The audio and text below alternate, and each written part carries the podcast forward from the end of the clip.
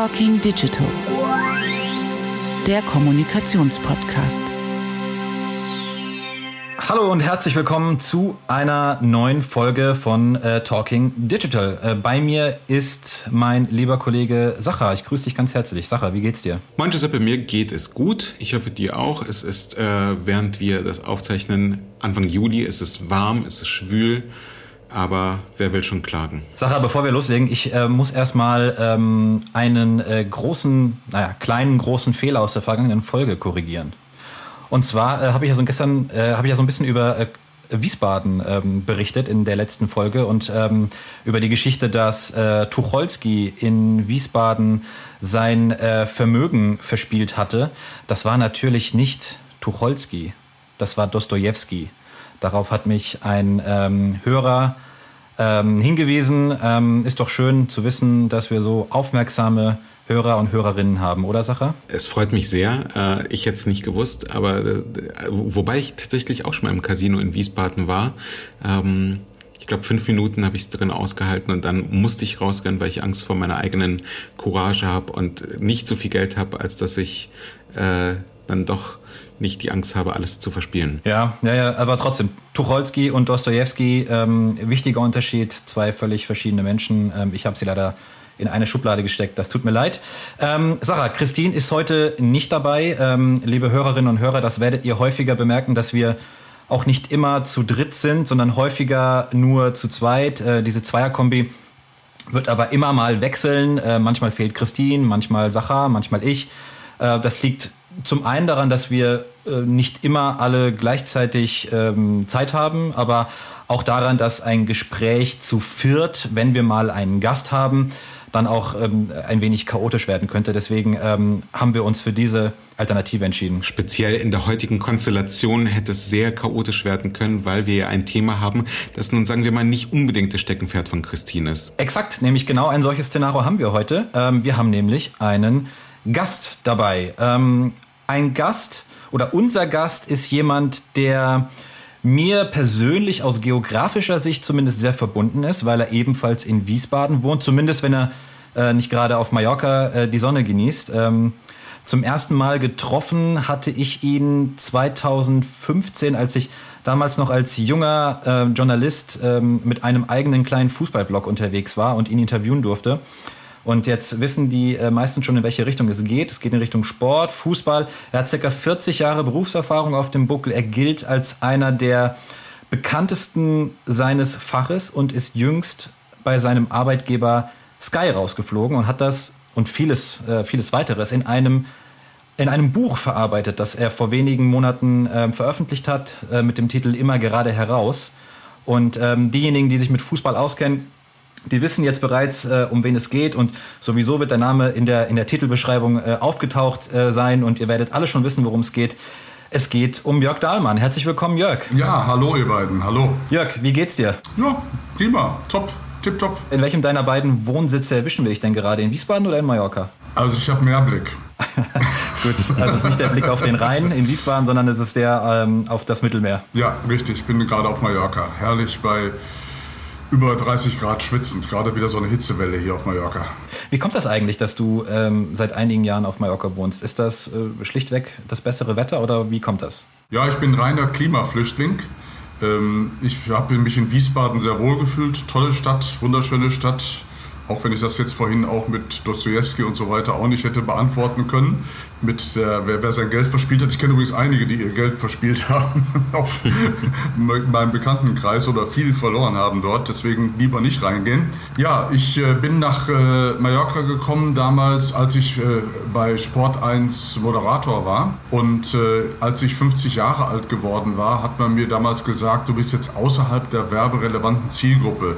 Die ähm, werberelevante Zielgruppe ist zwischen 14 und 49 Jahren. Das heißt, in diesem Zeitalter ist man bereit, äh, Produkte noch zu wechseln, während man dann, so sagt man, ab 50 fixiert ist auf gewisse Produkte. Und deswegen habe ich also mein werberelevantes Alter verlassen und dann hat man mir gesagt, damals von der ähm, Sport 1 Leitung, du bist eben jetzt draußen, wir nehmen lieber zwei jüngere äh, Moderatoren Und da war ich natürlich am Anfang erstmal beleidigt und habe aber danach gedacht, komm, machst du das Beste raus. Habe mit meiner damaligen kubanischen Lebensgefährtin gesprochen und dann haben wir den Entschluss gefasst, äh, nach Mallorca zu einem großen Teil zumindest auszuwandern. Wie erlebt denn ein Sportjournalist und Sportkommentator diese Tage, die, es gibt ja, glaube ich, so zwei Lager unter den Fußballfans, ähm, zwischen den Saisons, wenn die Transferfenster geöffnet sind, sitzt du auch den ganzen Tag da und, und verfolgst das Nachrichtengeschehen oder wie, wie, wie können wir uns denn deinen Juli vorstellen, während der Ball ausnahmsweise mal weitestgehend ruht? Ja, ich habe im Moment sehr viele Jobs, also sehr viele Anfragen, warum auch immer, also viel mehr als ich sie äh,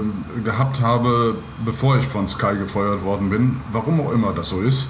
Ähm, deswegen äh, bin ich also sehr stark beschäftigt mit vielen äh, einzelnen Aufträgen. Ähm, und auf diese ganze Geschichte Wechsel hin, Wechsel her, Gerüchte hin, Gerüchte her, äh, lege ich gar keinen Wert. Also nicht äh, auf, die, auf die Zwischenstationen. Ich freue mich dann immer, wenn Tabula Rasa gemacht wird, wenn also bekannt gegeben wird, Lewandowski wechselt dort und dorthin. Er wechselt nicht, er wechselt nicht. Ja, wie auch er immer. E egal wer wechselt, ich nehme mal die Fakten auf und nicht äh, das Geplänkel vorher, was stattfindet und das Geschacher um Millionen, was dann dahinter steckt im Prinzip. Ja. ja. Wir, sollten, wir sollten eine Sache machen, Sacha. Ähm, Sacha und ich sind große Fußballfans. Wir alle kennen dich, wir alle wissen, was du gemacht hast, aber ich glaube, wir sollten einmal kurz ähm, abholen, alle, die mit Fußball nicht so ganz viel am Hut haben und die dich vielleicht nicht kennen, Jörg. Ich glaube, es macht Sinn, wenn du einmal kurz erzählst, wer bist du eigentlich, woher kommst du und was hast du 40 Jahre lang so eigentlich getrieben als Fußballkommentator? Ja, ich versuche es kurz zu machen. Ich bin ein Kind des Ruhrgebiets in Gelsenkirchen geboren, in Gladbeck in der Geiselgangsterstadt in Anführungsstrichen bin ich aufgewachsen. In Lippstadt äh, beim Patriot, so heißt die Zeitung, habe ich äh, mein Volontariat gemacht. In Gießen habe ich dann studiert, Sport, Englisch, Geografie und dann von dort aus zum ZDF gegangen. Da habe ich äh, erstmal Praktikum gemacht, konnte dort als freier Mitarbeiter arbeiten, viele Jahre im äh, Sport beim ZDF Sportstudio. Zu einer Zeit, als es nur zwei Sender gab, ARD und ZDF nämlich, noch keine privaten. Und von dort dann aus äh, zur Premiere, die haben dann ihr Programm gestartet, also der Vorgänger von Sky. Ähm, da war ich mit Reinhold Beckmann, Ernst Huberti dann dabei, sind, bin aber nach anderthalb Jahren schon weitergewandert zu RAN Sport ähm, Sat 1, weil die ein Riesenprojekt aufgebaut haben äh, und viel verändert wurde in der Berichterstattung auch zur damaligen Zeit. Und von da immer mal wieder zu anderen Sendern. Also war ich mal bei Premiere wieder, bei Sky, also bei ähm, Sport 1 war ich dann, äh, bei Sat 1 immer mal wieder. Äh, TM3 war mal so ein kleines Zwischenspiel, das ist der Frauensender, äh, äh, der mal für ein Jahr die Champions League gekauft hatte. Und ähm, ja, und dann letzten Jahr habe ich bei Sky verbracht, äh, bis es dann zum Ende gekommen war im letzten Frühjahr. Und äh, jetzt habe ich erstmal anderthalb Jahre quasi nichts gemacht, aber habe eine kleine Zukunft auch wieder, was Fernsehen angeht. Diese Zukunft konnte man gestern in den Medien nachlesen. Äh, es gab da so eine Berichterstattung von, von der Bild, in der Bild. Du wirst demnächst bei Servus TV aktiv wieder ähm, am Mikrofon sein. Kannst du dazu schon etwas sagen? Was, was steht uns ins Haus? Wo können wir dich bald wieder hören? Ja, bei Servus TV bin ich äh, beauftragt worden, zwei Fußballspiele zu kommentieren. Einmal äh, Werder Bremen gegen Besiktas Istanbul und 1. FC Nürnberg gegen Arsenal. Und äh, das war es jetzt erstmal. Was dann danach möglicherweise kommt, äh, muss man abwarten. Kannst du vielleicht unseren HörerInnen, die sich mit dem ganzen Thema Fußball vielleicht auch nicht so gut auskennen wie, oder meinen so gut auszukennen wie Giuseppe und ich, so ein bisschen skizzieren, wie wird man eigentlich Sportkommentator? Also wie bist du in diesen Job reingerutscht, reingekommen? Was zeichnet ihn aus? Ähm, was, was muss man können? Ja, was muss man können? Das ist eine gute Frage. Ähm, da gibt es sicherlich unterschiedliche Anforderungsprofile. Bei mir war es so, dass ich äh, bei der Zeitung gearbeitet habe. Ich wollte Journalist werden und äh, habe äh, sehr früh den Weg schon bestritten, als äh, Jugendlicher schon für Ruhrnachrichten und für äh, WAZ gearbeitet, in Anfängen im Ruhrgebiet, lokale Berichte geschrieben. Und dann ging es eben weiter mit diesem Volontariat. Und das heißt also, ich äh, wollte in dieser Schiene Printjournalismus bleiben, habe auch während des Studiums mein Geld verdient, indem ich A als DJ gearbeitet habe für Rock, Disco-Rock und äh, B aber auch äh, für die Gießener Allgemeine geschrieben habe, Sportberichte. Da ich mein Geld mit verdient. Und dann eben von dort aus habe ich mal so einen Brief geschickt an alle Fernsehsender, ob die einen Ansager gebrauchen können. Und äh, ja, da bin ich dann eben durch Glück, durch Zufall so ein bisschen ohne Vitamin B, was eigentlich damals kaum äh, möglich war. Ich habe wirklich keinen gekannt beim Fernsehen. Ähm, bin ich dann tatsächlich zum ZDF gekommen und äh, dann in der Branche geblieben, habe mich da festgetackert. 40 Jahre lang ähm, ist ja schon mal ähm, eine Marke. Also ähm, es gibt nicht viele, die das, die das geschafft haben, so lange da in dem in der Branche aktiv zu sein. Ähm, lass uns vielleicht einmal kurz darüber sprechen, was vielleicht einige auch mitbekommen haben, weil das ja in den Medien auch ähm, sehr groß gespielt wurde, ist die ganze, die ganze Sky-Thematik. Du rollst das ja auch in deinem Buch, das du jetzt vor wenigen Monaten veröffentlicht hast, zu Beginn des Jahres, äh, immer gerade heraus, rollst du diesen Fall ja auch, auch auf und schilderst deine äh, Sicht auf die Dinge sehr, sehr, sehr minutiös. Ähm, du bist bei Sky korrigiere mich, wenn ich falsch liege, vor einem Jahr, glaube ich, ne, rausgeflogen. Ja, im März. Im März, genau. Weil du, das war, das war der, die Ursache dafür, ähm, über einen japanischen Spieler gesagt hattest, er käme aus dem Land der Sushis. Das, das war deine Formulierung. Davor gab es dann schon mal irgendwie so, so eine kleine, ähm, kleine Sache, über die sich Sky geärgert hatte, als du äh, Loris Karius äh, Partnerin, Loris Karius war damals ähm, Torwart bei Union Berlin, oder ist das immer noch? Ich bin mir gar nicht sicher. Nicht mehr, ne. Ja. Ähm, über die Partnerin Sophia Tomala hattest du gesagt, für eine Kuschelnacht mit Sophia Tomala würde ich mich auch gerne auf die Bank setzen. Das waren so zwei Formulierungen, die das, das Fass dann ähm, bei Sky zumindest zum Überlaufen gebracht hatten. Und ähm, äh, du bist dann in deinem Buch ziemlich hart mit, mit Sky ins, ins Gericht gegangen. Also nennst ja auch ganz konkrete Namen, ähm, beispielsweise den Redaktionsleiter Mario Naun. Äh, du sprichst von, von Unfähigkeit, Fehlbesetzung, ähm, äh, Untergang der Redaktion. Ähm, da habe ich mich so ein bisschen gefragt, äh, Jörg, ähm, Hand aufs Herz, wie viel, wie viel Frust war da eigentlich auch so ein bisschen bei dir dabei, als du dieses Buch geschrieben hattest? Oder war da gar nichts davon? Ich hatte mich geärgert einfach über Menschen, die so rücksichtslos sind, mit anderen Leuten umgehen. Ich finde immer Toleranz wichtig im Leben und ähm, mir hat das einfach nicht gefallen, dass Menschen, die in Führungspositionen sitzen, sich so sehr von Twitter-Hatern leiten lassen. Äh, wenn wir das alle machen würden, dann wäre unsere Gesellschaft kaputt. Ja, wenn wir auf Twitter, wenn Twitter unsere Welt regieren würde, oder die Hater auf Twitter, man muss ja da differenzieren, ähm, wenn die unsere Welt regieren würden, wäre unsere Welt kaputt. Und da äh, hätte ich dann einfach Leuten, die im Management sitzen, einfach mehr zugetraut. Das war der Punkt. Ich äh, will die eigentlich gar nicht persönlich angreifen, sondern ich will einfach nur den Menschen aufzeigen, dass es da in diesem Bereich sehr viele Defizite gibt, äh, was Führungspositionen angeht. Ähm, ich habe damit aber jetzt für mich so abgeschlossen, ich habe den Leuten jetzt auch mitgeteilt, wie ich die Lage der Dinge sehe und äh, dass man einfach da anders reagieren müsste als, äh, als Chef, wenn man ein Unternehmen leitet, muss man gewisse Qualitäten haben. Ähm, das war eben so meine Botschaft. Und das bedeutet dann eben auch, dass man einfach mal, wenn irgendwie welche Dinge kommen wie Shitstorms, und die sind heutzutage an der Tagesordnung, da muss man erstmal abwarten und mal so gelassen sein und abwarten, wie die zweite Welle aussieht. Ob dann die anderen Menschen sich auch zu Wort melden, die Befürworter einer Sache. Am Anfang melden sich ja immer nur die Negativen. Und äh, ich hoffe, dass äh, einfach da auch die Leute, die bei Sky das Sagen haben, einfach dazugelernt haben. Würde mich freuen. Vielleicht kannst du noch mal so ein kleines bisschen skizzieren nach diesen Äußerungen, die Giuseppe gerade zitiert hat. Wie hast du die Situation erlebt? Also hast du wenige Minuten nach dem Spielende mitbekommen, dass irgendetwas bei Twitter sich entwickelt? Oder wie, wie hast du überhaupt entwickelt äh, oder wie hast du überhaupt mitbekommen, was, was da passiert? Was hat das aus dir gemacht? Ähm, diese Geschichte mit Sophia Tomalla, das war der eigentliche Grund, warum ich rausgeworfen ja. wurde, wo mir Sexismus unterstellt worden ist. Ähm, wobei ich persönlich eben äh, finde, dass es da krassere Dinge gibt in, äh, in der, der Welt, äh, als dass man sich über einen Spruch, solchen Spruch aufregen sollte.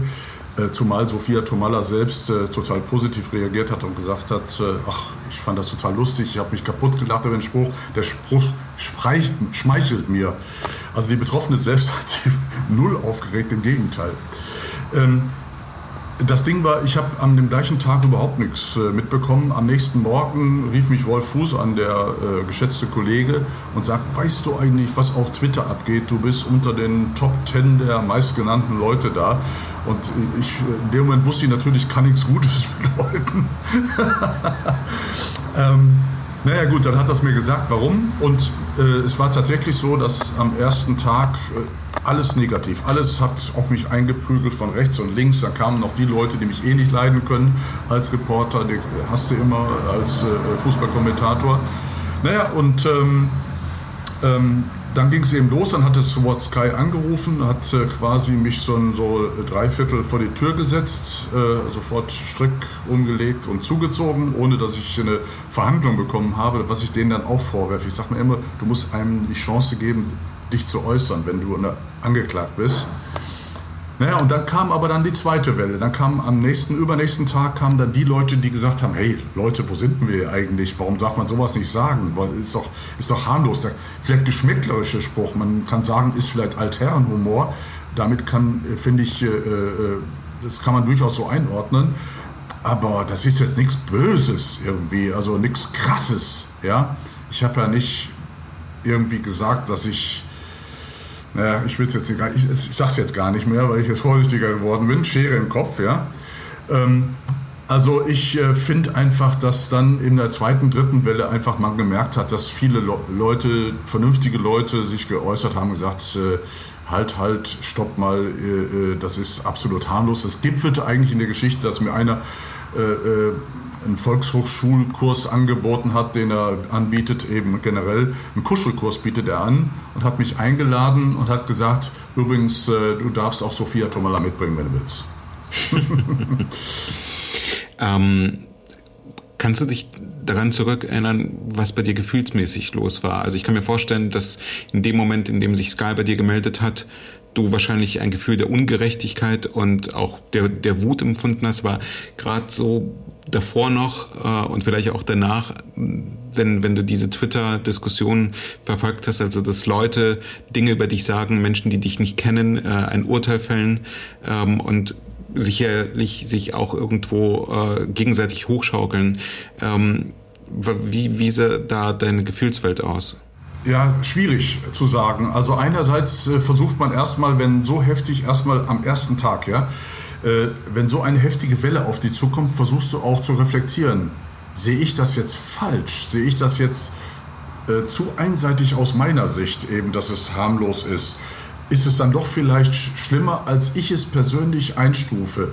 Äh, das versuche ich dann schon mit einzubinden.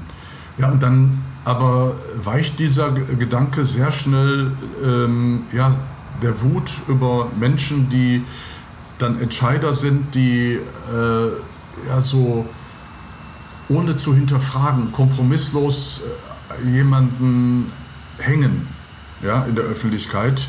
Und äh, vor allem, das sind ja immer dann Menschen auch, die nach außen hin sagen, oh, wir sind total sauber und äh, fair und anständig. Aber in dem Moment killen die eine Person öffentlich. Ja, die haben mich persönlich gekillt und auch äh, für den Job im Prinzip erstmal tot gemacht. Ja. Ich hatte jetzt auch gar nicht gerechnet, dass das irgendwie aber nochmal wiederkommen würde, dass jemand äh, sagt, äh, hast du Bock für uns äh, zu kommentieren? Ähm, weil natürlich am Ende bleibt immer was Negatives hängen an der Geschichte. Und äh, ja, das war so die, die Schritte der Gefühlswelt man kann das ja so ein bisschen, ich weiß nicht, ob du das verfolgt hast, Jörg, ähm, auch so an der Personalie Finn Kliman nochmal nacherzählen, ähm, dem ja ähnliches widerfahren ist, äh, nachdem es da ähm, die Berichterstattung gab von ähm, Jan Böhmermann und äh, Finn Klimans Machenschaften ähm, mit, äh, mit seinen Masken äh, während der Corona-Pandemie. Ähm, da gab es ja auch einen gigantischen Shitstorm, wo Finn Kliman nicht nur wie bei dir einen Tag lang in den Twitter-Trends war, sondern über Tage und vielleicht sogar Wochen ähm, ganz oben. Ähm, das hat mich schon sehr gewundert. Sowas habe ich auch selten gesehen. Ähm, und der ja auch im Prinzip ähm, sein, sein, sein Renommee ähm, durch diese Berichterstattung und durch diesen krassen Shitstorm, den es in den sozialen Medien gab, vor allem auf Twitter, ähm, sehr wahrscheinlich komplett verspielt hat. Da habe ich mir die Frage gestellt, sind wir da eigentlich zu, zu streng mit den Menschen in den sozialen Medien? Also fallen wir zu stark her über einzelne Personen, obwohl wir sie eigentlich gar nicht genau kennen? Und woher kommt das eigentlich? Kannst du dir das erklären? Ja, natürlich. Relativ einfach erklärbar, weil wir in einer Gesellschaft leben, die natürlich die negativen Dinge gerne rauszieht und äh, wir erstmal Dinge negativ äh, sells sozusagen, ja. Äh, ich will noch ein anderes Beispiel übrigens erwähnen von jemandem, als es noch keine äh, sozialen Medien gab. Deswegen würde ich gar nicht mal so die Hauptschuld bei den sozialen Medien sehen, sondern eher bei Leuten, die in der Verantwortung stehen. Nehmen wir mal den Fall Andreas Türk. Sagte euch der noch was? Klar. Ja? ja. Die, die, die Vorwürfe einer Frau, äh, er hätte sie sexuell belästigt und dann kam ja, ich glaube sogar in der juristischen Auseinandersetzung raus, dass die zumindest so im Ergebnis haltlos waren. Die waren haltlos, weil sie einfach diese äh, ihre Liebe zu ihm nicht erwidert wurde von ihm. Äh, und äh, das hat sie dann eben dazu getrieben, diese Vorwürfe öffentlich zu machen. Nur wurde damals Andreas Türk, der ein renommierter ähm, Moderator war auf verschiedenen Sendern, zuerst glaube ich Sat 1 und dann glaube ich ZDF, wenn ich mich nicht täusche, ähm, wurde dann auch rausgenommen. Im Prinzip heißt es ja immer, es gilt bei uns in Deutschland das Prinzip der Unschuldsvermutung. Aber da, bei ihm war erstmal das Prinzip der Schuldvermutung erstmal da. Ja? Und er hat danach eigentlich auch nie richtig wieder im Fernsehen, also lange Zeit, sagen wir mal so, hat er gebraucht, um da wieder zu Fuß zu fassen, hat dann irgendwann, weil er sich auf andere Füße gestellt hat, ich glaube über, über Spiegel TV, glaube ich, ich weiß es nicht genau, auf jeden Fall hat er dann äh, eine Sendung, äh, glaube ich, bei Pro7 bekommen, äh, die er selbst produziert hat auch, glaube ich, in Anführungsstrichen, aber zumindest, ich will damit sagen, dass er auch damals quasi für die Öffentlichkeit ja, aus dem Verkehr gezogen wurde, obwohl nur Anschuldigungen anstanden. Und ich finde immer, wie jüngst zum Beispiel auch im Fall des äh, Stuttgarter äh, Profis Karasor, man soll immer erst abwarten, was hinterher rauskommt und äh, was äh, aus den anfänglichen Anschuldigungen entsteht und nie zu früh urteilen. Du hast ja gerade erzählt, dass du jetzt demnächst wieder on air gehen wirst, aber hattest du denn überhaupt Zweifel für, für dich selber irgendwie das, das Selbstvertrauen zu haben, wieder weiterzumachen? Weil man stellt sich ja, oder ich kann mir vorstellen, dass du dir jetzt die Frage stellst, wenn du demnächst wieder vors Mikrofon trittst, wie, wie sehr bin ich noch der Jörg Dahlmann, der ich Jahre und Jahrzehnte lang sein durfte. Also ich meine, du warst ja nie einfach nur jemand, der das Spiel linear äh, kommentiert hat, sondern du hattest ja immer irgendwo einen Wortwitz und immer irgendwo versucht, eine, eine Brücke zum, zum gewöhnlichen Leben zu bauen durch die Art und Weise, wie du kommentierst. Wie, wie sehr kannst du das noch beibehalten? Weiß ich auch noch nicht, muss ich mal abwarten.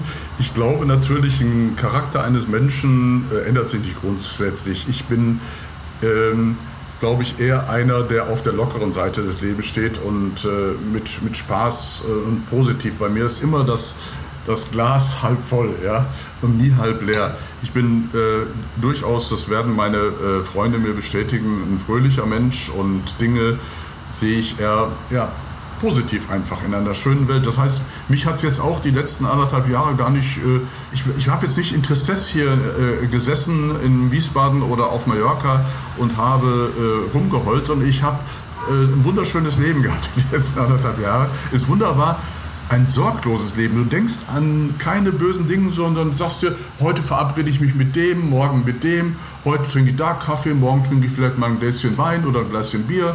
Ähm, ich spiele gerne Backgammon, fahre gerne äh, Rad. Ich habe Golf angefangen zu spielen. Also jetzt, wunderschöne Dinge, die man tun kann. Und das Leben ist ja in erster Linie nicht dazu da, um zu arbeiten, sondern das Leben ist da, um zu leben, wenn man es denn kann, eben äh, finanziell. Und ich habe das jetzt, äh, ich habe für mich finanziell ausgesorgt. Ich habe also nicht äh, äh, nötig, irgendwie auf Hilfe anderer angewiesen zu sein oder auf Geld angewiesen zu sein. Ist auch schon mal ein äh, wichtiger Faktor in der ganzen Geschichte. Denn die Leute, die eben, äh, sagen wir mal, ja, finanziell abhängig sind, die können eben nicht so leicht und locker reden. Ja, das Thema leicht und locker ist, ist vielleicht eben äh, in, in der sagen wir mal, in der Business-Berichterstattung ähm, mit dem Wort Resilienz auch ganz gut ähm, zu übersetzen. Nehmen wir mal an, du als, sagen wir mal, als älteres Semester oder als erfahreneres Semester würdest, äh, würdest einem jungen Spieler, ähm, einem Anfang 20-Jährigen, der jetzt etwas tut, was, was zu Reaktionen führt, einen Rat geben dürfen, ähm, wenn Twitter, wenn Instagram, wenn, wenn Facebook über ihm hereinbricht. Ähm, was, was wären so deine, deine drei Learnings, deine drei Ratschläge aus, aus der eigenen Erfahrung?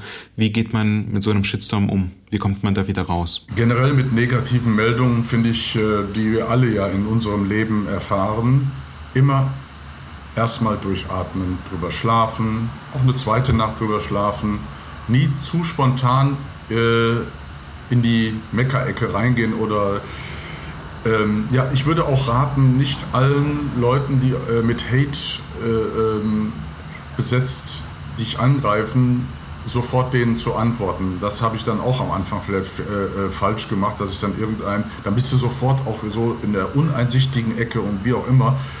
Lass immer am Anfang erstmal ähm, auf dich zurollen, was da ist und warte ab, was danach passiert. Es ist tatsächlich oft so, dass danach in der zweiten Welle die Positiven sich melden. Deswegen abwarten, abwarten, abwarten und dann in Ruhe reagieren.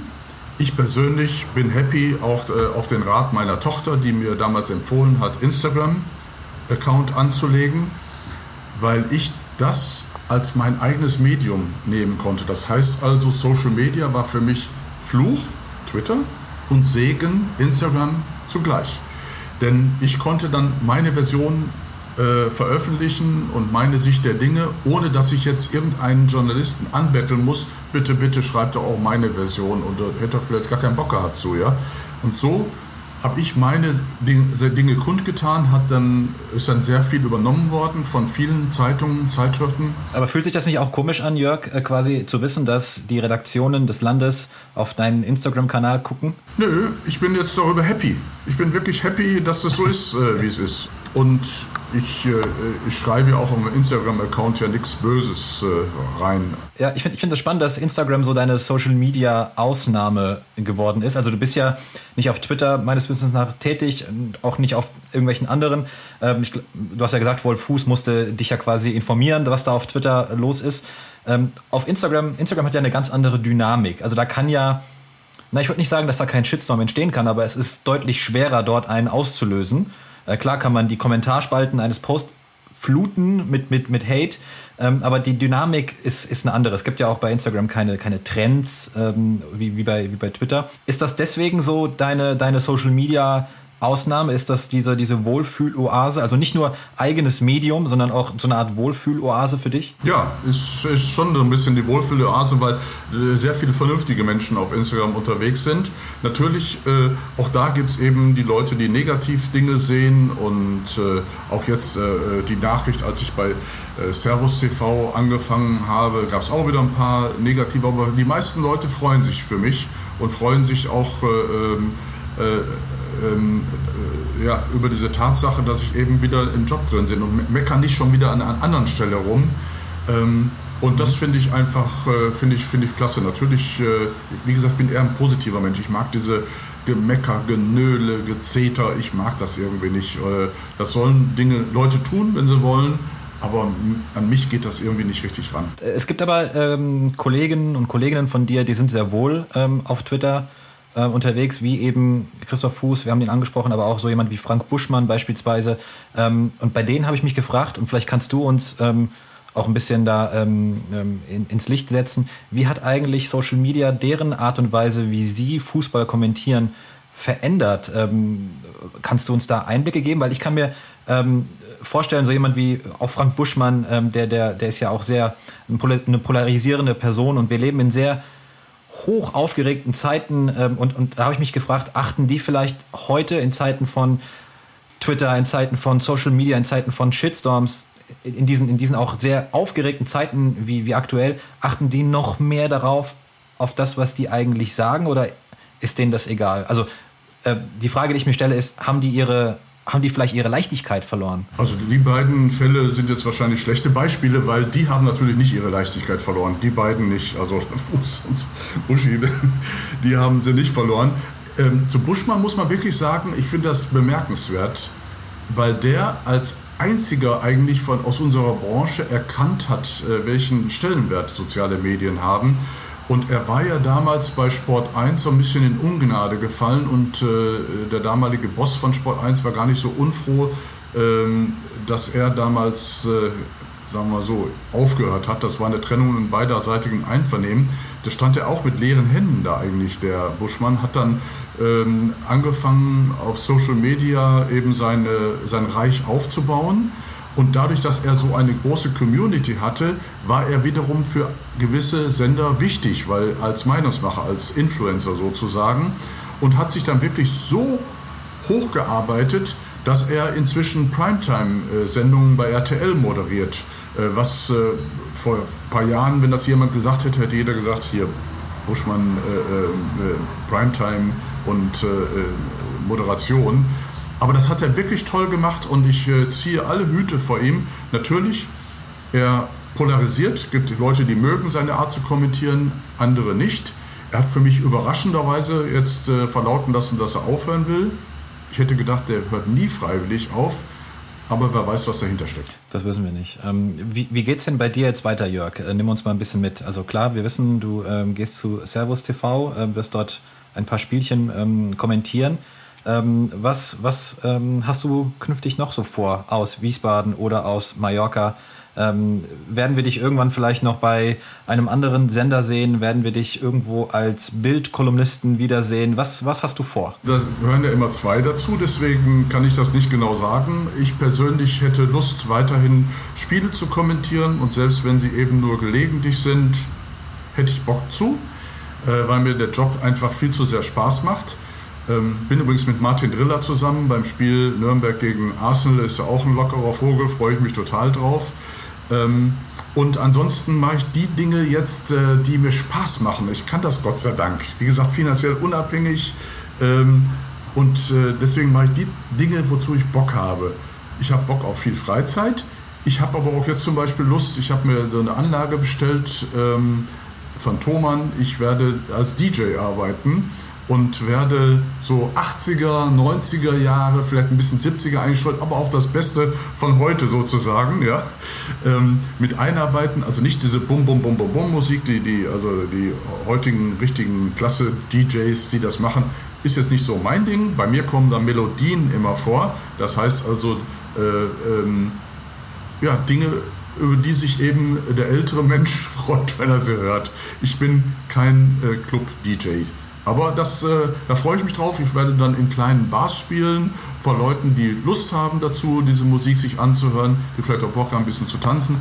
Das sind so Dinge, die ich vorhabe. Das heißt, wer Jörg Dahlmann an den Reglern sehen möchte ähm, am späten Abend, der muss nach Mallorca kommen und die, die Barszene erkunden. Nö, nicht nur nach Mallorca, das mache ich auch in Deutschland. Wenn ich da angefragt werde für irgendwelche... Ähm, Veranstaltungen und die Leute sagen, wir haben Lust eben auch mal Boney M wieder zu hören oder äh, solche Geschichten, ähm, dann bin ich der Richtige. Wenn, ich, wenn, wenn die eben Bum Bum Bum Bum Bum Musik haben wollen, bin ich der Falsche. Sehr gut, das heißt, wir können äh, im Grunde gleich zu unserem nächsten Blog übergehen. Wir haben so ein paar äh, Schnellfragen, entweder oder. Äh, wir geben dir zwei Optionen vor und du musst dich relativ zügig entscheiden, Option A oder Option B. Ja.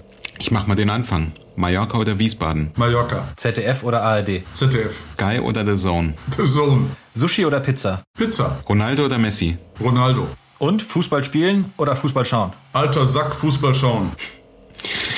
Jörg, vielen, vielen Dank für die Einblicke, die du uns geäußert hast, auch für die Tipps, die du jüngeren Leuten gegeben hast, äh, die vielleicht noch nicht äh, die leidige Erfahrungen gemacht haben, Opfer eines Shitstorms geworden zu sein. Ähm, ganz zum Schluss haben wir eine Tradition bei Talking Digital, die äh, wir auch bei dir fortführen wollen, dass wir jedem Gast die Frage stellen, nach diesem einen Tooltip, irgendein digitales Werkzeug, irgendeine App, irgendein Gadget, das dein Leben besser macht, das dir Freude bereitet. Äh, gibt es irgendein, äh, irgendein Tooltip, irgendein Gadget, das dir gut gefällt? Bin ich jetzt überfragt. Könnte ich jetzt äh, leider nichts sagen. Also sorry. Vielen, vielen Dank, Jörg, für, für deine Zeit ähm, und äh, viel Erfolg ähm, bei dem, was du in den nächsten Monaten und Jahren noch vorhast. Ähm, es war sehr, sehr schön mit dir zu reden. Und wenn du mal wieder in Wiesbaden bist oder wenn du im Rhein-Main-Gebiet irgendwo auflegst, dann sag Bescheid, dann komme ich vorbei. Ja, also Wiesbaden bin ich sehr häufig diese Woche. Erst wieder, also werde ich nach Wiesbaden. Ich hoffe auch zum Ball des Sports äh, zu gehen, der leider zum letzten Mal in Wiesbaden stattfindet. Mag ich immer ganz gerne. Aber ich mag auch viel gerne Freunde treffen. Äh, äh wirklich, ist zwar eine ruhige Stadt, ja, Wiesbaden, also jetzt auch die Leute, die Bum Bum Bum haben wollen, die müssen dann schon ausweichen nach Frankfurt. Heißt nicht ohne Grund Spießbaden. ja, aber es macht es auch so liebenswert. Du hast ja auch so eine Hommage an Wiesbaden quasi losgelassen. Es ist eine sehr liebenswerte ja. Stadt und, und halt wunderschön optisch einfach ein Traum, da einfach durchzulaufen und ein bisschen hoch zu gucken an die Fassaden, diese alten Fassaden, die, die gut erhalten sind, im Krieg wenig zerstört worden. Kurbereich herrlich, also ist schon eine traumhafte Stadt. Ich bin immer wieder gerne da und natürlich treffen wir uns, Giuseppe, gerne. Prima. Vielen, vielen Dank, Jörg. Mach's gut. Ciao, ciao. Ja, Dankeschön euch auch.